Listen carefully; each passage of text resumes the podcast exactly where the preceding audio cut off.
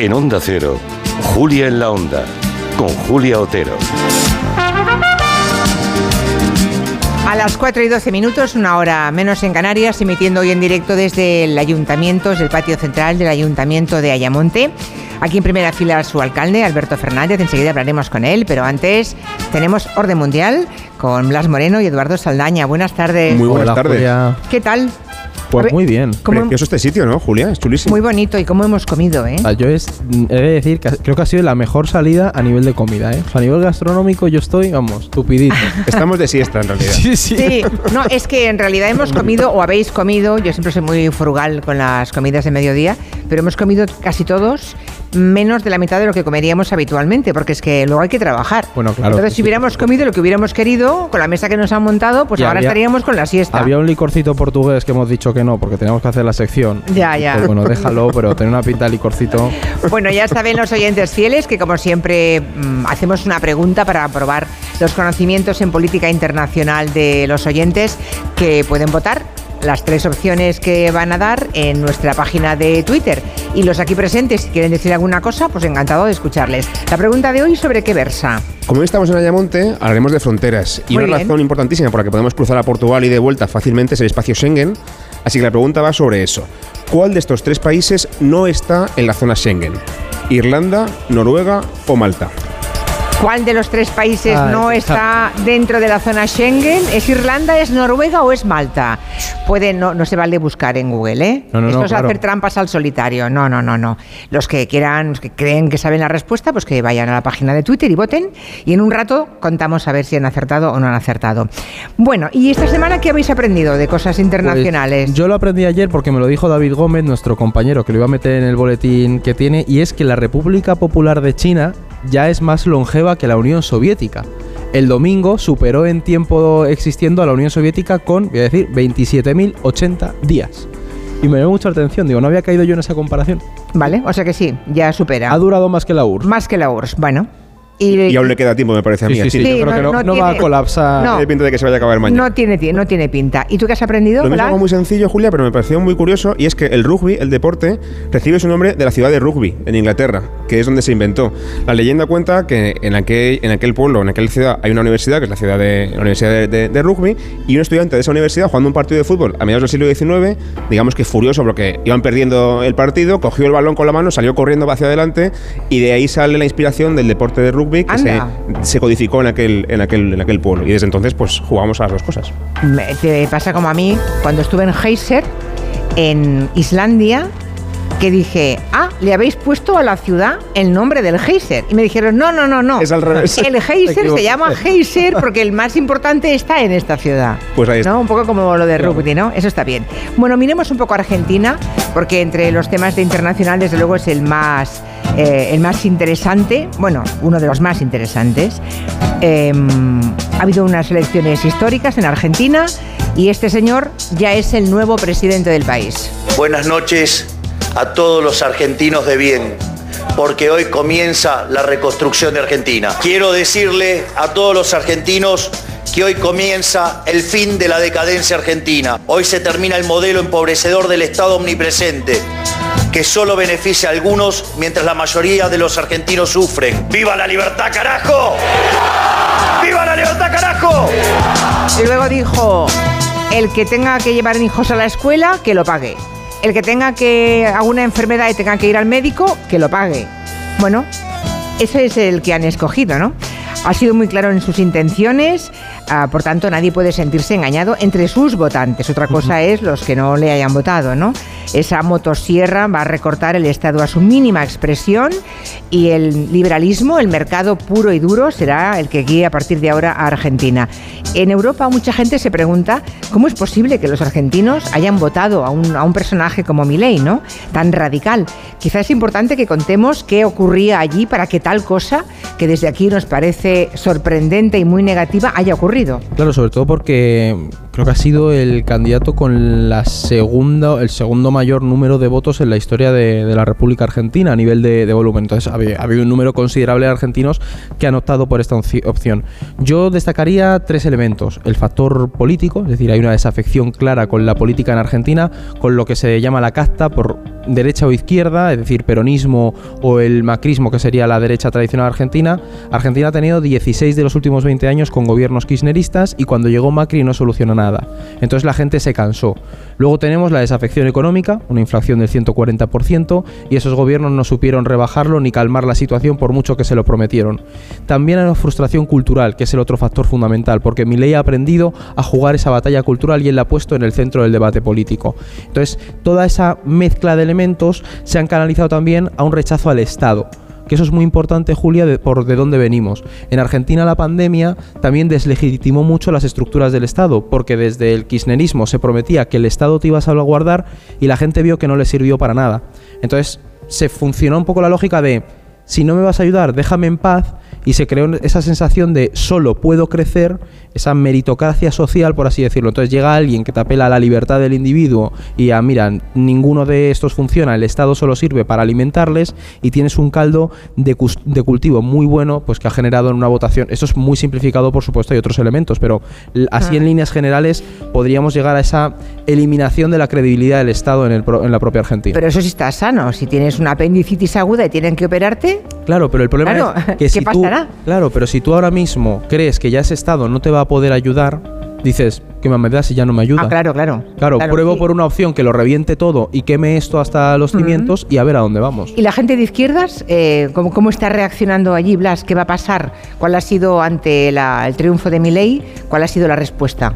Pues muy desorientada a la izquierda, Julia. Es verdad que el resultado lo han aceptado, como es lógico, porque ha sido clarísimo, no podían impugnar el resultado, ni mucho menos, pero ha sido un batacazo tan evidente que les ha dejado totalmente tocados. Las encuestas estaban más ajustadas de lo que, lo que luego se ha visto en el resultado. De hecho, se pensaba incluso que más al candidato de izquierdas tiene alguna opción después de ganar en la primera vuelta y que Milei, bueno, pues fuera un poco torpe en los debates y tal. Parecía que Massa podía ganar, pero como decía Edu, el antiperonismo, lo que, la reacción antigobierno, digamos, ha pesado muchísimo. Aparte de la inflación del casi 150%, la pobreza está en el 40%, Julia, que es una pasada. Eh, y al final lo que pasa es, ahora quién puede, digamos, recuperar ese testigo, ¿no? El expresidente, el que acaba de dejar el cargo, Alberto Fernández, es alguien muy impopular, muy gris, no, no convence a nadie. Cristina Fernández, que es la gran persona de la izquierda en Argentina, es casi tan polarizadora como Milei. A la derecha es alguien tan agresivo o tan malo para la derecha como lo es Milei para la izquierda. Así que la única figura que queda, digamos, un poco buena es un tal eh, Axel Kisilov, perdón la pronunciación, que es el gobernador de la provincia de Buenos Aires y que es el único que queda, digamos, con cierto poder, porque Buenos Aires es el feudo grande de la izquierda en Argentina y además tiene el 40% de la población. O sea, es que prácticamente la mitad del país gobernado por este señor. si queda alguien que pueda hacerle sombra a mi ley, es él en la izquierda. Pero, bueno, va, a tardar en recuperar. Hombre, claro, tienen cuatro años por delante, ¿no? también, también habrá que ver cómo reacciona la calle, porque Argentina es un país en el que las asociaciones... Em, de vecinos, la gente está muy organizada. ¿eh? La, es muy, la sociedad civil está muy organizada, a diferencia de Europa, que hay menos asociacionismo, en la Argentina hay mucho movimiento social. Entonces, según los pisos, los callos que vaya pisando este señor, a ver qué ocurre con la calle en Argentina. ¿no? se esperan muchas movilizaciones. También hay que entender que el peronismo siempre ha sido muy capilar. Con la crisis del corralito se crearon muchas eh, se dice? organizaciones locales, entonces eso permitió que permeara mucho en la sociedad argentina. En fin, estaremos atentos, ¿verdad? Porque toma posesión creo que el día, 10 de diciembre. iba a traer cola, sí. vamos ahora, titulares. Sí, vamos ahora a mirar hacia Israel ah, por dos motivos importantes. Uno es el acuerdo sobre rehenes. Parece que se han cerrado un acuerdo para intercambiar eh, rehenes Hamas y el gobierno de Israel. Y luego tenemos otro asunto que es la visita de Pedro Sánchez que va a hacer a la zona. Ah, primero vamos con el, acuerdo de los rehenes. ¿Qué análisis se puede hacer de ese acuerdo? Pues eh, porque la gente tenga un poco la idea, va a ser una, un alto fuego de cuatro días, se van a intercambiar 50 israelíes por 150 eh, palestinos entre Hamas y el, y el gobierno israelí y lo que nos muestra es que por lo menos se ha llegado con la mediación de Estados Unidos y de Qatar, que es muy destacable el papel que ha jugado Qatar en todo esto, porque es un país que ha, tenido a la cúpula de, de Hamas eh, acogida durante, yo creo que sí, creo que llevará ahí cinco años en, en Qatar, ha jugado un papel muy importante, pero la conclusión que podemos sacar es que Netanyahu por un lado, eh, ha cedido a la presión de, los familiares de los, de los rehenes que estaban presionando mucho en las calles para que, para que se llegara a un acuerdo, pero ojo, porque no va a parar su ofensiva contra Hamas. Es decir, Netanyahu ha dicho que los rehenes se van a entregar, pero ellos van a seguir luchando contra Hamas porque tienen que erradicarlos por completo. Esto lo que nos muestra también es la presión que tiene el gobierno de Netanyahu por parte del ala más radical, que quiere que se vaya hasta el final. Y el gran problema de fondo es que realmente sigue sin haber un plan para qué va a pasar una vez se acabe esta operación contra Hamas. Y ahora, estos cuatro días, Bueno, es probable no, que no. veamos esas... Perdón, voy a No, acabar. no, digo, mm, bueno, plan, igual sí que lo hay, pero no lo sabemos. Eso igual el plan ser. es acabar con todos los palestinos, Igual- y Claro, de Cisjordania y de Gaza y quedárselo con todo. Es que hay una de las claves Claro. de, esta, de este alto el fuego de cuatro días es que es probable que los periodistas puedan entrar en Gaza y tengamos más información del nivel de devastación que hay en la zona. Y en respecto a la visita de Pedro Sánchez, ¿va, va a ir? ¿Cuándo va? ¿Mañana? Eh, Va mañana. Va mañana. Mañana el presidente del gobierno estará allí. No va solo, porque él va como, como el presidente rotatorio de la Unión Europea, pero también va el que va a ser el siguiente, que es el primer ministro belga. Van los dos, ¿no? Uno como actual y otro como el siguiente presidente, ah, con el sucesor. ¿Qué se espera de esa visita de Pedro Sánchez y el belga? Yo destacaría, Julio, un par de cosas. Lo que acabas de decir de que también va con el belga, porque es verdad que España no puede hablar por la Unión Europea en su conjunto, pero es verdad que al ser presidencia rotatoria sí que tiene más influencia que el resto de países y al ir también con el belga da la sensación de continuidad, ¿no? Y luego también que haga este viaje tan pronto después de ser investido presidente es muy importante para España y para, y para lo que significa el viaje, ¿no? En primer lugar, demuestra que Sánchez de España le da importancia a la política exterior, que quiere que esto sea importante para su nuevo mandato y también que van a mantener la postura que ha tenido hasta ahora, que es seguramente de las más críticas dentro de Europa con Israel y de las más pro-palestinas, que no es que seamos nosotros súper pro-palestinos, pero comparado, por ejemplo, con Austria con Alemania, que son totalmente pro-israelíes, España sí que es un poco más neutral en ese sentido, ¿no? De hecho, tienes aquí en el gobierno ahora mismo recién nombrada ministra Silvia Rego, que es de origen palestino, Izquierda Unida, muy pro-palestina, por ejemplo, ¿no? Sí. En ese sentido. Bueno, sus padres están en Cisjordania, su padre y su hermano viven allí. Eso es. Entonces, no esperemos de Sánchez declaraciones muy, eh, muy exageradas, digamos, pro-palestinas, ni mucho menos, pero sí que es una forma de marcar distancia con Israel y de seguir presionando desde Europa para que se pare la masacre de Gaza. que- Bueno, que es si no me equivoco, en el discurso de investidura habló de que la comunidad internacional debería ir planteándose la, el reconocimiento de Palestina ¿no? Bueno, como y, Estado. y matizaré una cosa, es que no debería plantearse, es que la comunidad internacional ya reconoce a Palestina en su mayoría, solamente faltan países occidentales como Estados Unidos y, y- y Europa, en realidad. España creo que podría hacerlo y sería un paso Sí, bastante o sea, interesante. Dentro del bloque, del bloque europeo, eh, España es el país que está teniendo una posición más firme, o lo hemos visto, por ejemplo, también las declaraciones de Borrell en, en este último mes. Borrell ha sido bastante duro con, Sí, o, con en- las o operaciones también de... eh, Yone Belarra también, antes de... Bueno, Borrell ha sido bastante duro hasta que la entrevistan en Al Jazeera, manera ya. ¿eh? que fue antes de ayer, y en la entrevista de Al Jazeera, cuando el periodista le pregunta por los crímenes de guerra de Hamas, que es evidente, ¿no? Con el atentado brutal que, provo- que provoca toda esta invasión, ¿no? Cuando acaba esa pregunta y le pregunta, ¿y Israel hace, comete crímenes de guerra? Ahí se va un poco. Un Borrell no quiere ¿no? pronunciarse, seguramente porque personalmente igual lo hubiera Claro. hecho, pero como representante de la. Unión Europea no podía, ¿no? Y Alemania, Austria son países que son muy pro-israelíes. Entonces Claro, él también claro. se debe a esa clase de países y no puede ser tampoco tan posicionado en ese sentido. Hacemos una pequeña pausa. Si alguien tiene alguna duda que planteara a Blas o a Eduardo Sí, sobre claro. cuestiones internacionales, se lo saben casi todo, ¿eh? Y si no lo miramos y Claro, decir, Sí. la semana que viene. sobre Vanuatu, te digo, bueno, pues Vanuatu... Precioso país. Ay, pero hay, hay alguien que quiere hacer una pregunta. Espera, que nos plantee la pregunta. Ahí, ahí. ¿Qué tal? Buenas tardes. Buenas tardes. ¿Qué querías plantear? Eh, mira, yo quería preguntarle qué opinan sobre lo que está haciendo Nayib Bukele en El Salvador. Buah, preguntaza. Vale. ¿Sí? Vamos, sí, sí, sí. Una sí, pausa, tres minutos y os doy la palabra. Gracias. Muy En bueno. Onda Cero, Julia en la Onda, con Julia Otero. ¿Te lo digo o te lo cuento? Te lo digo. Estoy cansada de que me subas el precio del seguro. Te lo cuento. Yo me voy a la mutua. Vente a la